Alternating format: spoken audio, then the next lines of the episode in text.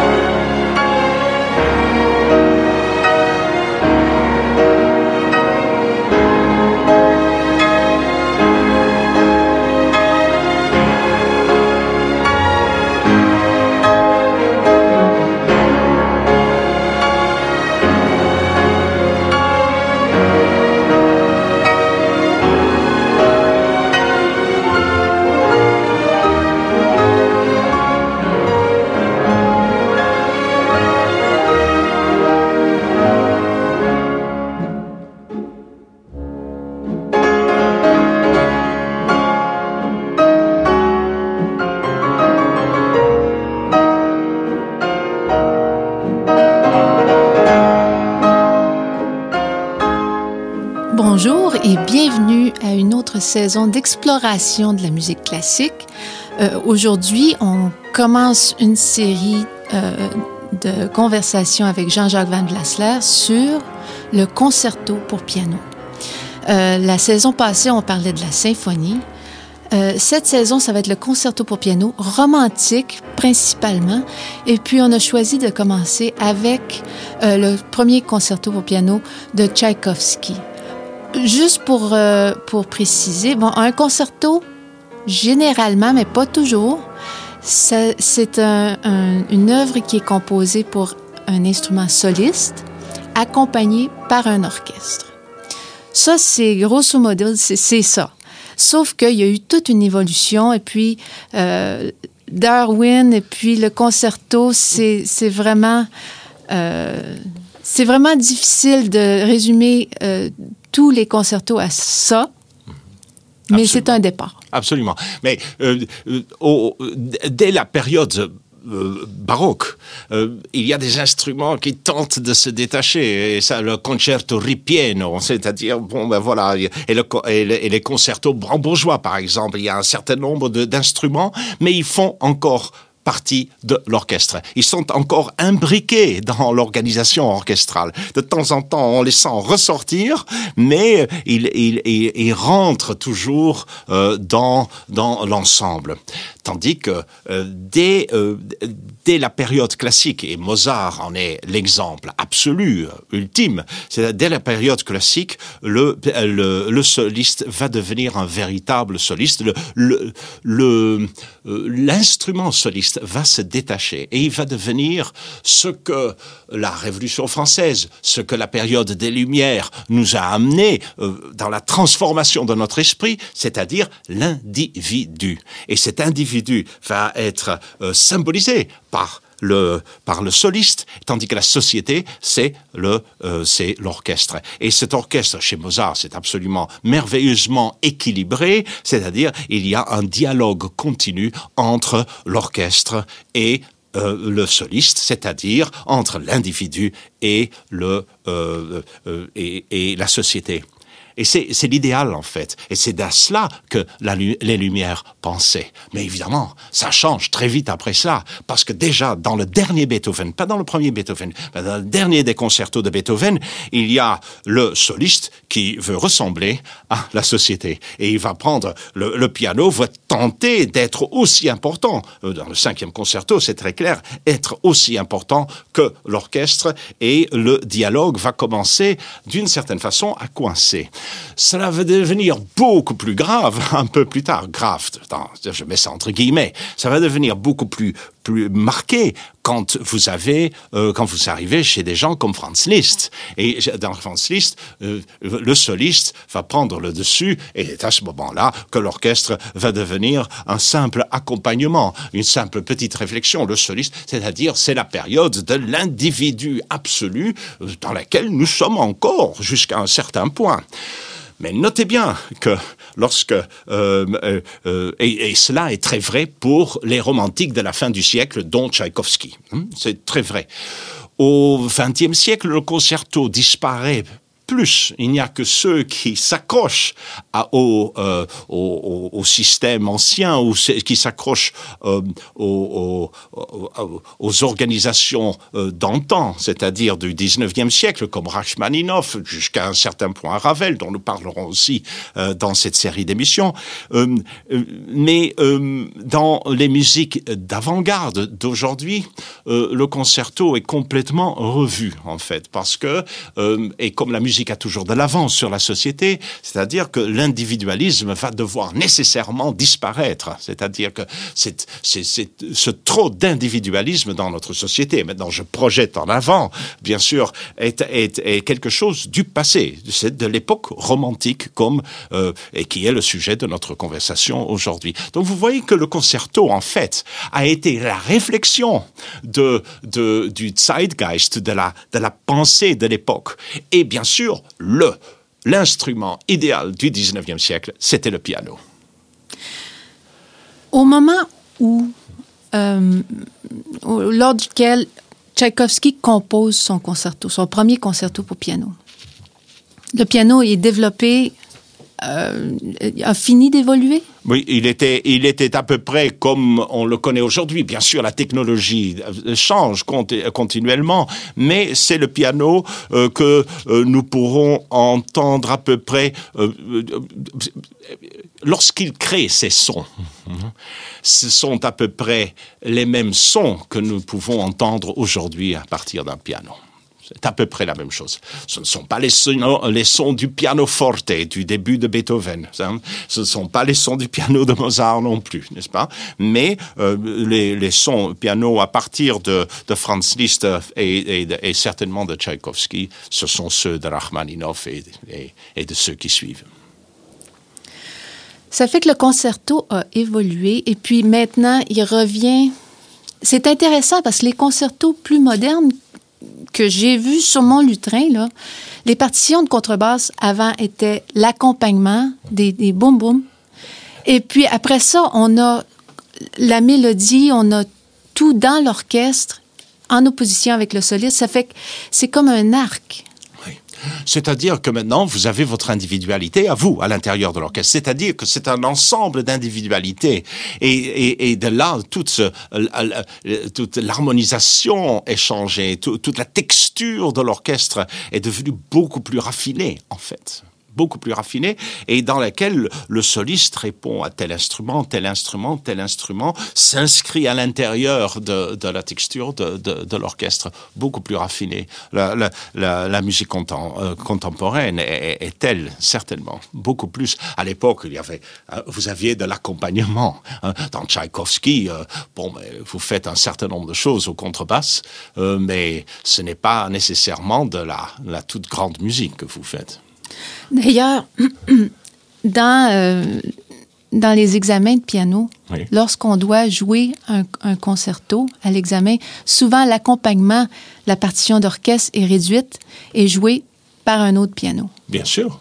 C'est toujours intéressant. Bien sûr, c'est intéressant, mais c'est euh, euh, il y a quand même beaucoup plus que ça. Ça c'est pour pour pour pour, pour montrer l'habileté du soliste euh, et puis le reste c'est pour pour qu'il puisse se repérer un tout petit peu. C'est du repérage.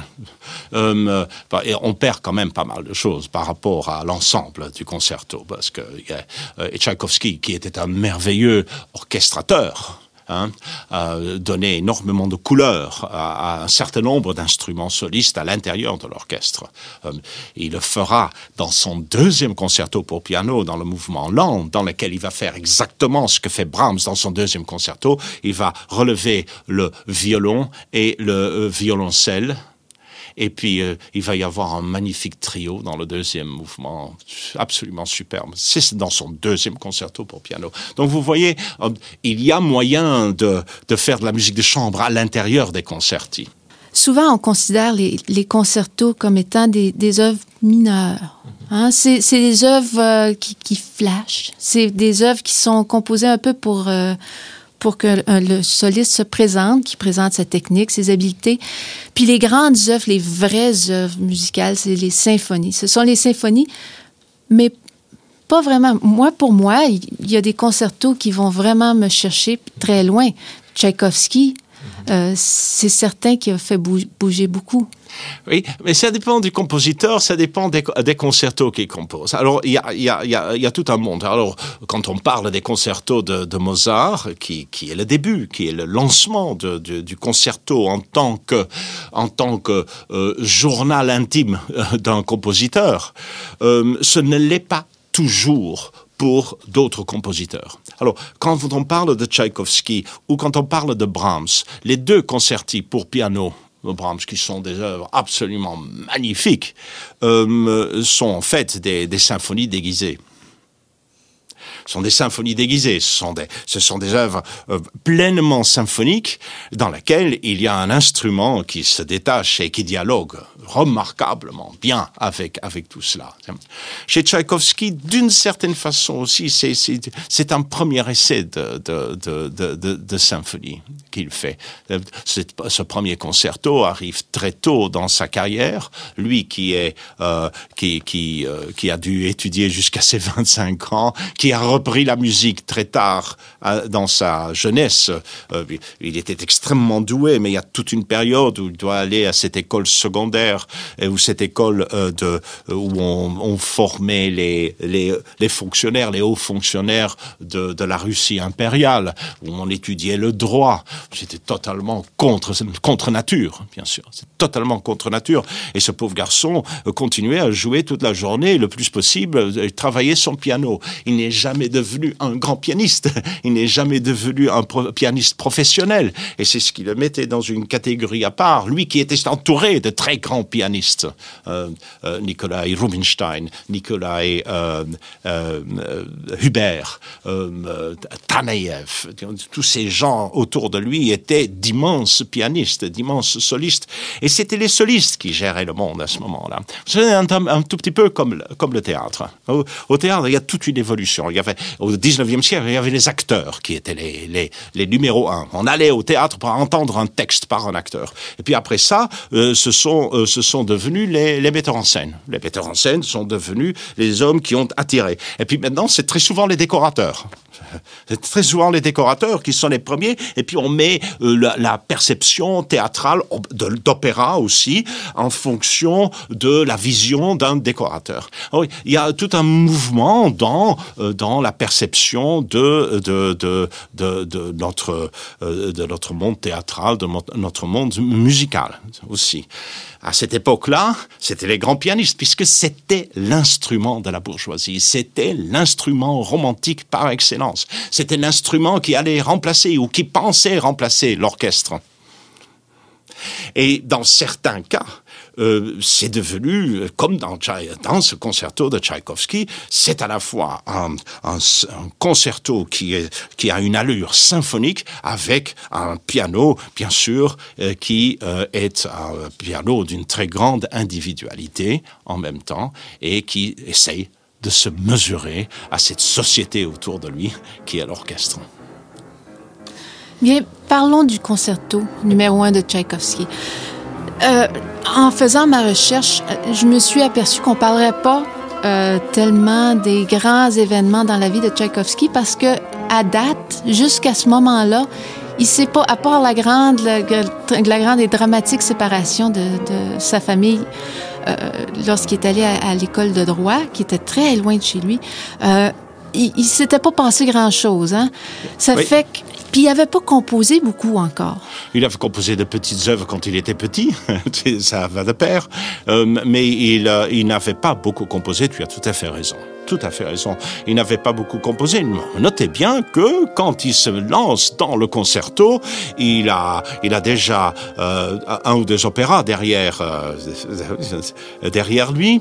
Euh, il en est à son deuxième quatuor à cordes qu'il donne en première à Saint-Pétersbourg le 24 octobre. Il en est à des œuvres comme l'ouverture fantaisie La Tempête, The Tempest, La Tempête qui, lui a été inspirée par la pièce de Shakespeare, qui est donnée en première le 16 novembre, qui reçoit de mauvaises critiques, comme très souvent, hein, euh, et qui, lui cause une, dépression lors de son travail sur le concerto numéro 1, 20, euh, euh, ce fameux opus 21. Alors, opus le dit, 21. Il est au numéro 21, euh, et beaucoup d'œuvres qui précèdent sont aussi des leaders, des chants c'est-à-dire des chants dans lesquels il, dit en fait euh, euh, ce qu'il est beaucoup plus que dans ses concertos ou dans ses premières symphonies. C'est-à-dire qu'il il se, il se dévoile beaucoup plus dans ses chants euh, et, et peut-être dans, ses, dans ses quatuors, dans sa musique de chambre. C'est intéressant, surtout dans ses premières œuvres. Il va se dévoiler beaucoup plus dans ses symphonies, dans les trois dernières symphonies, euh, que dans les trois premières. C'est un homme de dix opéras, n'oublions pas.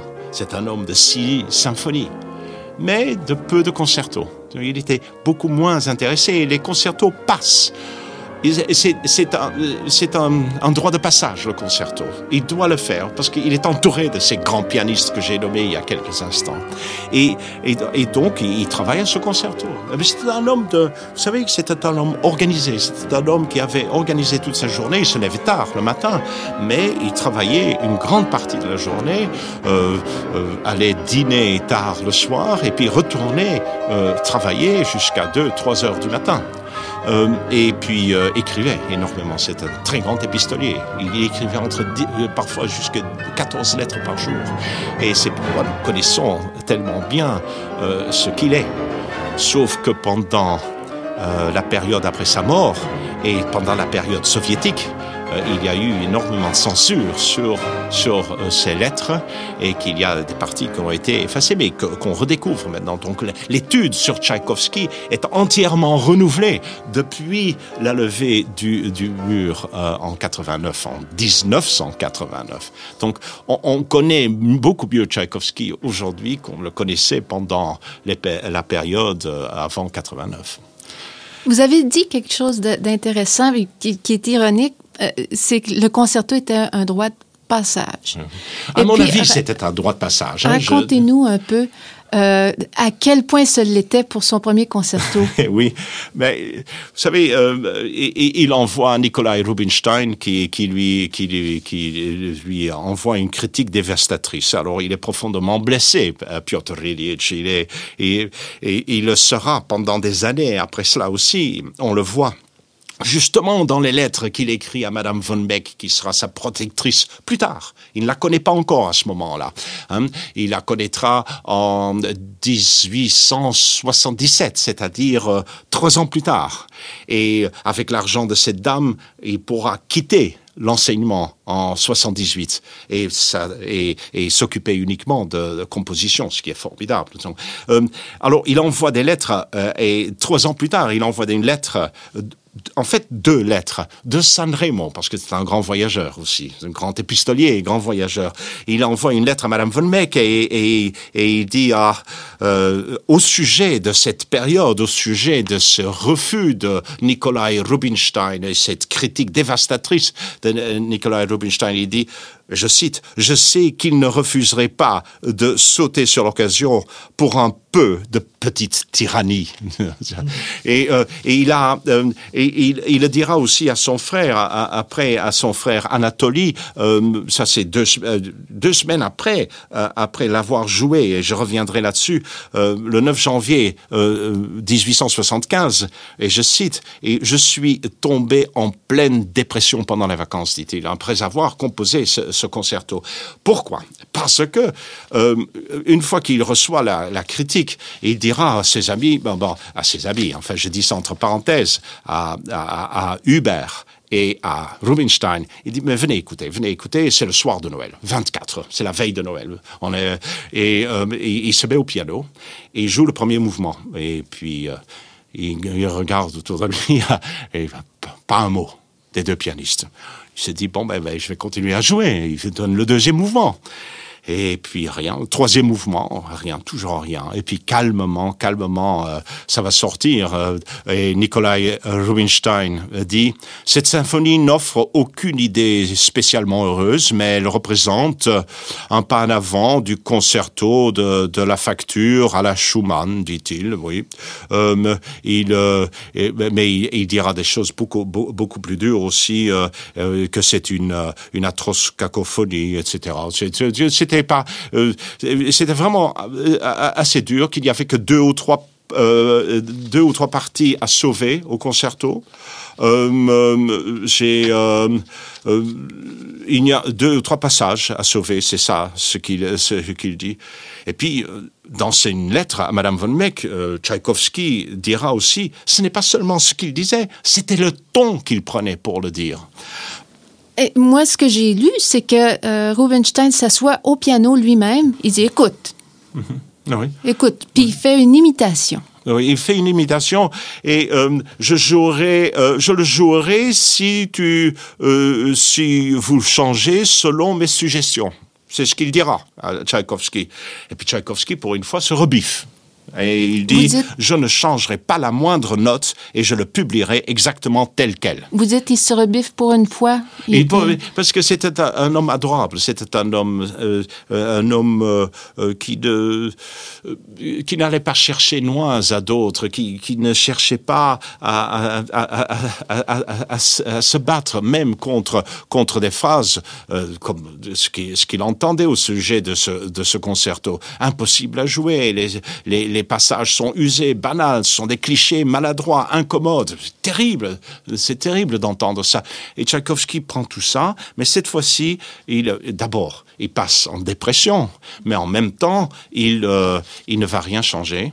Euh, Ceci dit, il va changer un certain nombre de choses, mais on en reparlera dans quelques instants. Ça, c'est parce qu'il y a un changement important qui va apporter au concerto.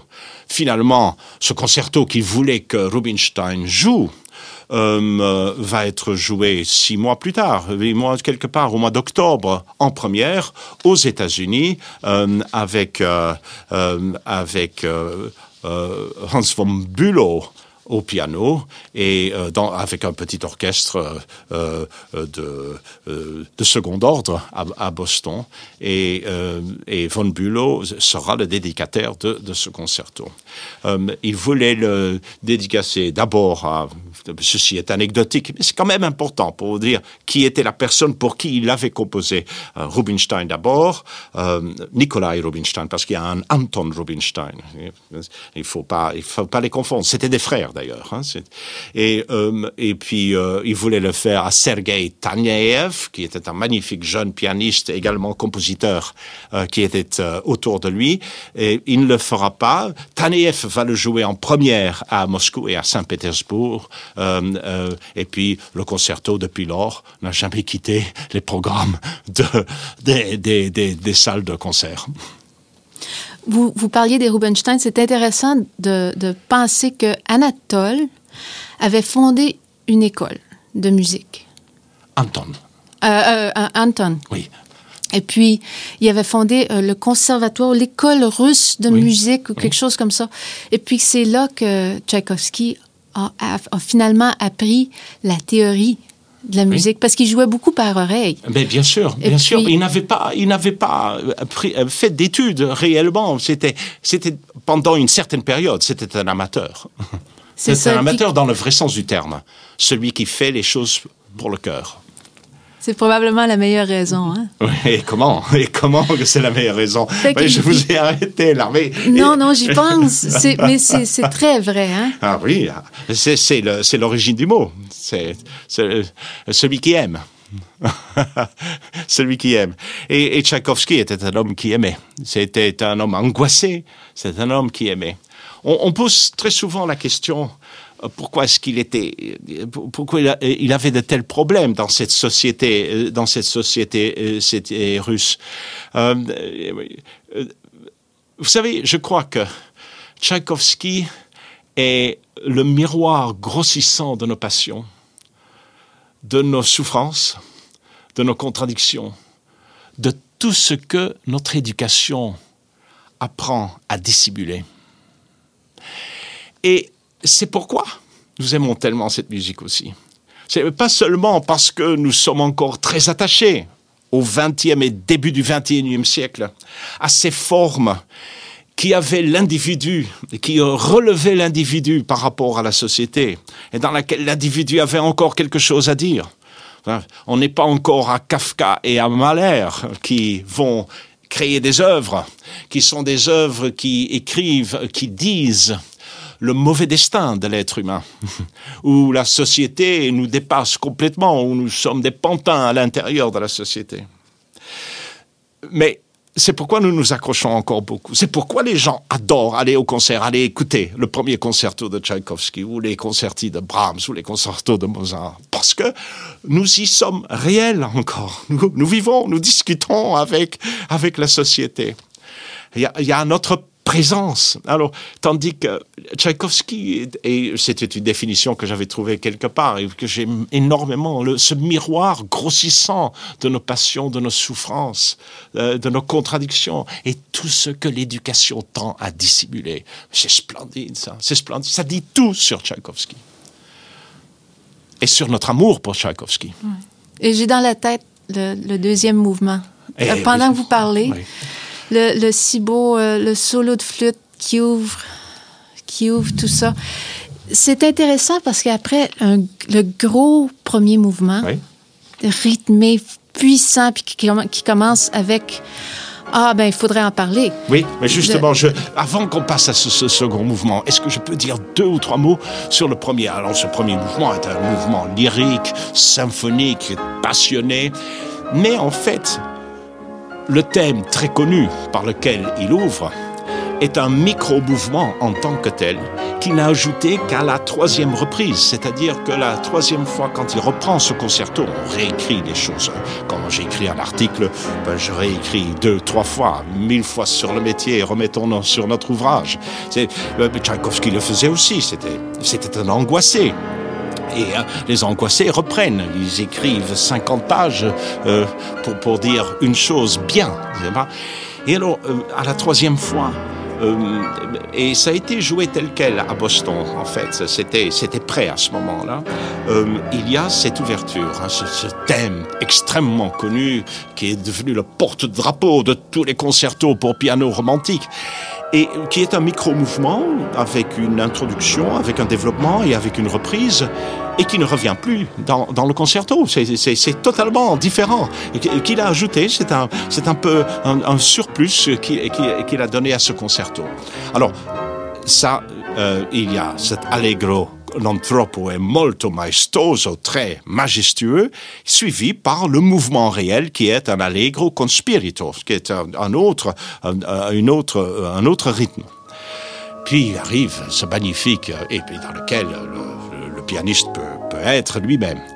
Arrive le deuxième mouvement euh, auquel tu fais allusion et, euh, et qui est un, andantino semplice, qui, qui, est porté par une mélodie. Tu parlais, c'est cette très belle mélodie introduite par, par la flûte dans les graves, hein, et qui est une mélodie à la Chopin, et, et qui, à un moment donné, est interrompue par un prestissimo euh, du piano, un, prestissimo central qui montre toute la dextérité, toute la euh, digitalisation de, euh, de, de la virtuosité du pianiste.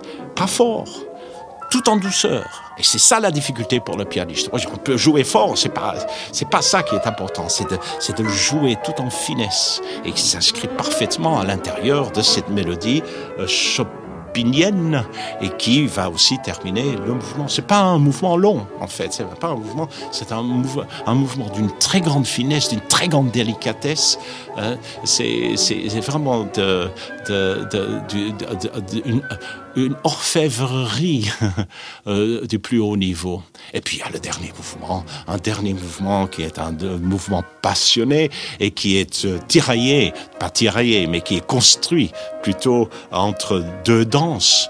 Hein, une danse populaire qui est ukrainienne et puis euh, un, une mélodie qui va devenir, qui va faire partie deux ans plus tard de son ballet, ou qui va permettre à créer un des, une des mélodies euh, de, de, son ballet, La Belle au Bois dormant, euh, qui, qui créera euh, deux ans plus tard. Voilà, voilà ce, ce concerto énorme, 30, entre 32 34 minutes, ça dépend du pianiste, bien sûr, et du chef d'orchestre. Et, euh, et Tchaïkovski fera un deuxième concerto après ça, euh, quelques années plus tard, six ou sept ans plus tard, il fera un deuxième concerto euh, qui est un concerto euh, qui, qui, pour moi, euh, est, est totalement sous-estimé et qui est d'une c'est plein de musique et encore plus difficile pour le pianiste, beaucoup plus difficile pour le pianiste dans lequel il y a, euh, j'y ai fait allusion tout à l'heure, euh, des moments de musique de chambre dans le deuxième mouvement. Et dans le premier mouvement, une cadence qui est une cadence de je ne sais pas combien de minutes, de 7 ou 8 minutes, ce qui est extrêmement long et qui est, qui est pris à une vitesse à, perdre le souffle euh, si le pianiste sait le jouer. Ça, c'est et ce deuxième concerto, il, il, il, le fera aussi dans une période de très grande de, de, de, de, de, de très grande difficulté pour lui, sentimentale. Euh, mais euh, c'est un, un concerto rigoureusement, qui, à mon avis, n'est pas influencé du tout par euh, ce qui se passait dans sa, dans sa vie privée. Les concertis, à mon avis, était en dehors de, de, de la vie privée. Beaucoup, beaucoup plus, c'était des concertos droit de passage. C'était des concertos qui, euh, euh, comme le premier avait un très gros succès, lui, il s'était, remis à faire un deuxième concerto. Il en fera un troisième, mais qui n'est pas vraiment pensé comme concerto. C'était sur des débris d'une symphonie qu'il voulait euh, composer entre la cinquième et sixième, et qui va être publié comme la septième symphonie de Tchaïkovski. Je sais que Eugène Normandie l'a joué et qui, et qui va être terminé, qui va être terminé en fait par Sergei Taneyev, le grand pianiste qui avait, qui avait fait en première le deuxième concerto pour piano, mais qui avait aidé Tchaïkovski à faire aussi les premières du premier concerto pour piano à Moscou et à Saint-Pétersbourg. Sergei Taneyev qui était compositeur lui-même, mais qui était un pianiste hors norme et qui était euh, et, qui aimait énormément ce que ce que Tchaïkovski faisait, qui était très proche euh, en tant qu'ami aussi. Vous parliez tout à l'heure de du fait que ces concertos à Tchaïkovski représentaient pas du tout son état d'esprit du moment. Puis j'ai euh, dans la tête il y a, il y a trois éléments dans le deuxième dans le deuxième mouvement. Il y a le solo de flûte, Oui. il y a les, les petits euh, les, les petites bourrasques de vent de, de, de vent chaud. Mhm, mhm. J'ai- Puis il y a la mélodie de. Une, c'est une mélodie française. Puis je pensais à. Je ne sais pas s'il l'avait déjà rencontré, Désiré Artaud. Peut-être que oui, peut-être que non. Mais il y a une mélodie qui est très.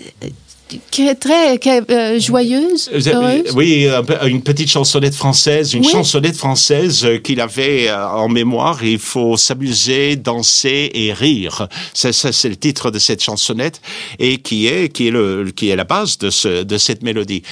Mais il faut dire, ça n'avait rien à voir avec Désiré Artaud, je crois. Euh, ça avait à faire avec son éducation. Il avait eu une éducation totalement bilingue euh, en russe et en français. Il écrivait de la poésie, euh, de la poésie en français et en russe quand il était petit garçon. Et il a de toute façon dans tous ses opéras. Lorsqu'on écoute ses opéras, il y a toujours un passage en français. Il y a Eugène Onegin, il y a un passage en français. Dans euh, euh, Dame, Pikdam, Ouais, c'est voilà, en russe. Ça me sort en russe pour l'instant. Il est temps. De, de boire un- une vodka maintenant.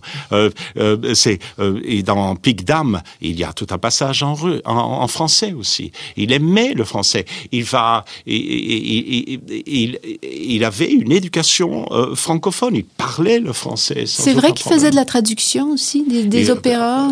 mais en partie. Il passait pas tout son temps à faire ça. Mais il faisait. Non, il était, il était extrêmement francophone. Il, il passait une grande partie de son temps entre, entre Moscou, Paris et Nice, entre autres. Et l'Italie aussi, bien sûr. hein. Il, connaissait très, très bien. euh, C'était Il appartenait, vous savez, comme disait quelqu'un, il semblait appartenir à une race noble et raffinée. Hmm. Et c'est étonnant que cet homme qui semblait appartenir, c'est un homme affable, poli, et qui écrivait une musique d'une passion échevelée. et c'est pour vous dire que les contradictions euh, à, euh, à l'intérieur de nous-mêmes euh, euh, prouvent, comme d'habitude, en fait, chez Beethoven, c'est pareil aussi, chez Mozart, c'est pareil aussi. Mozart était au pire de ses, euh, de, ses, de ses difficultés, et il, il compose des œuvres qui sont la lumière même.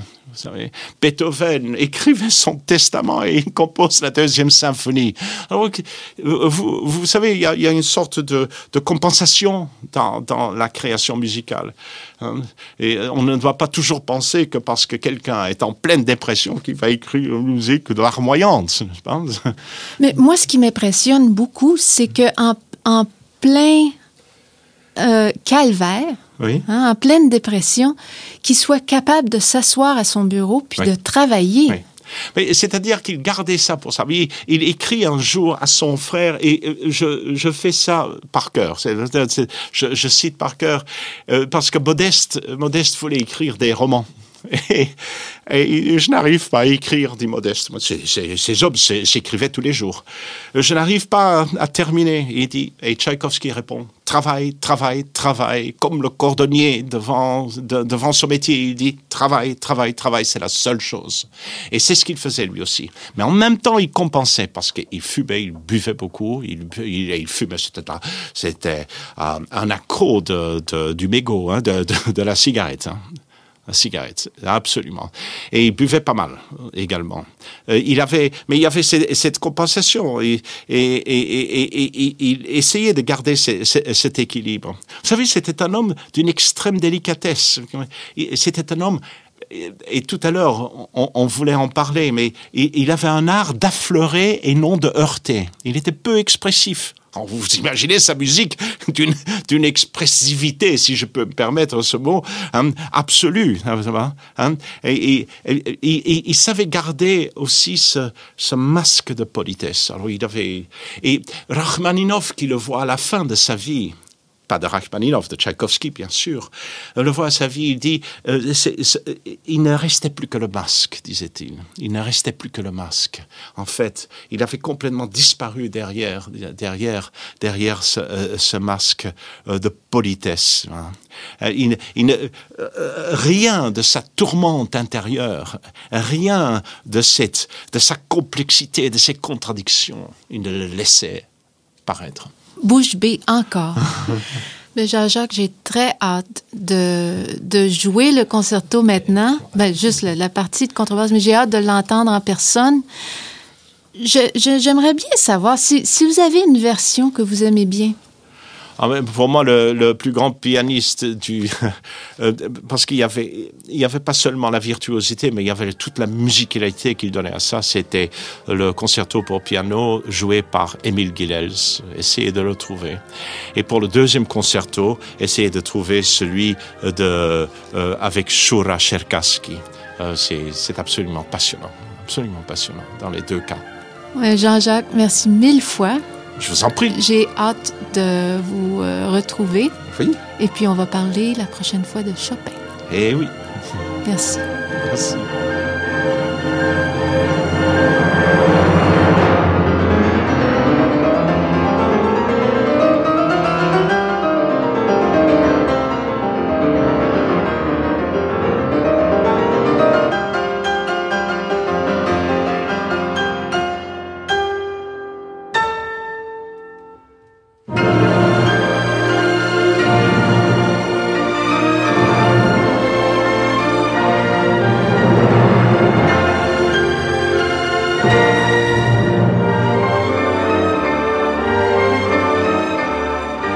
Voilà, c'était l'univers symphonique avec Jean-Jacques Van Blasler. Nous aimons toujours avoir de vos nouvelles et répondre à vos questions. N'hésitez pas à nous contacter ici à l'adresse baladocna à gmail.com. Vous trouverez toutes nos balados sur Internet au www.nac-cna.ca ou dans la rubrique Balado du magasin iTunes. Cherchez l'univers symphonique. C'est Marjolaine Fournier qui vous remercie d'avoir été avec nous et qui vous dit à la prochaine.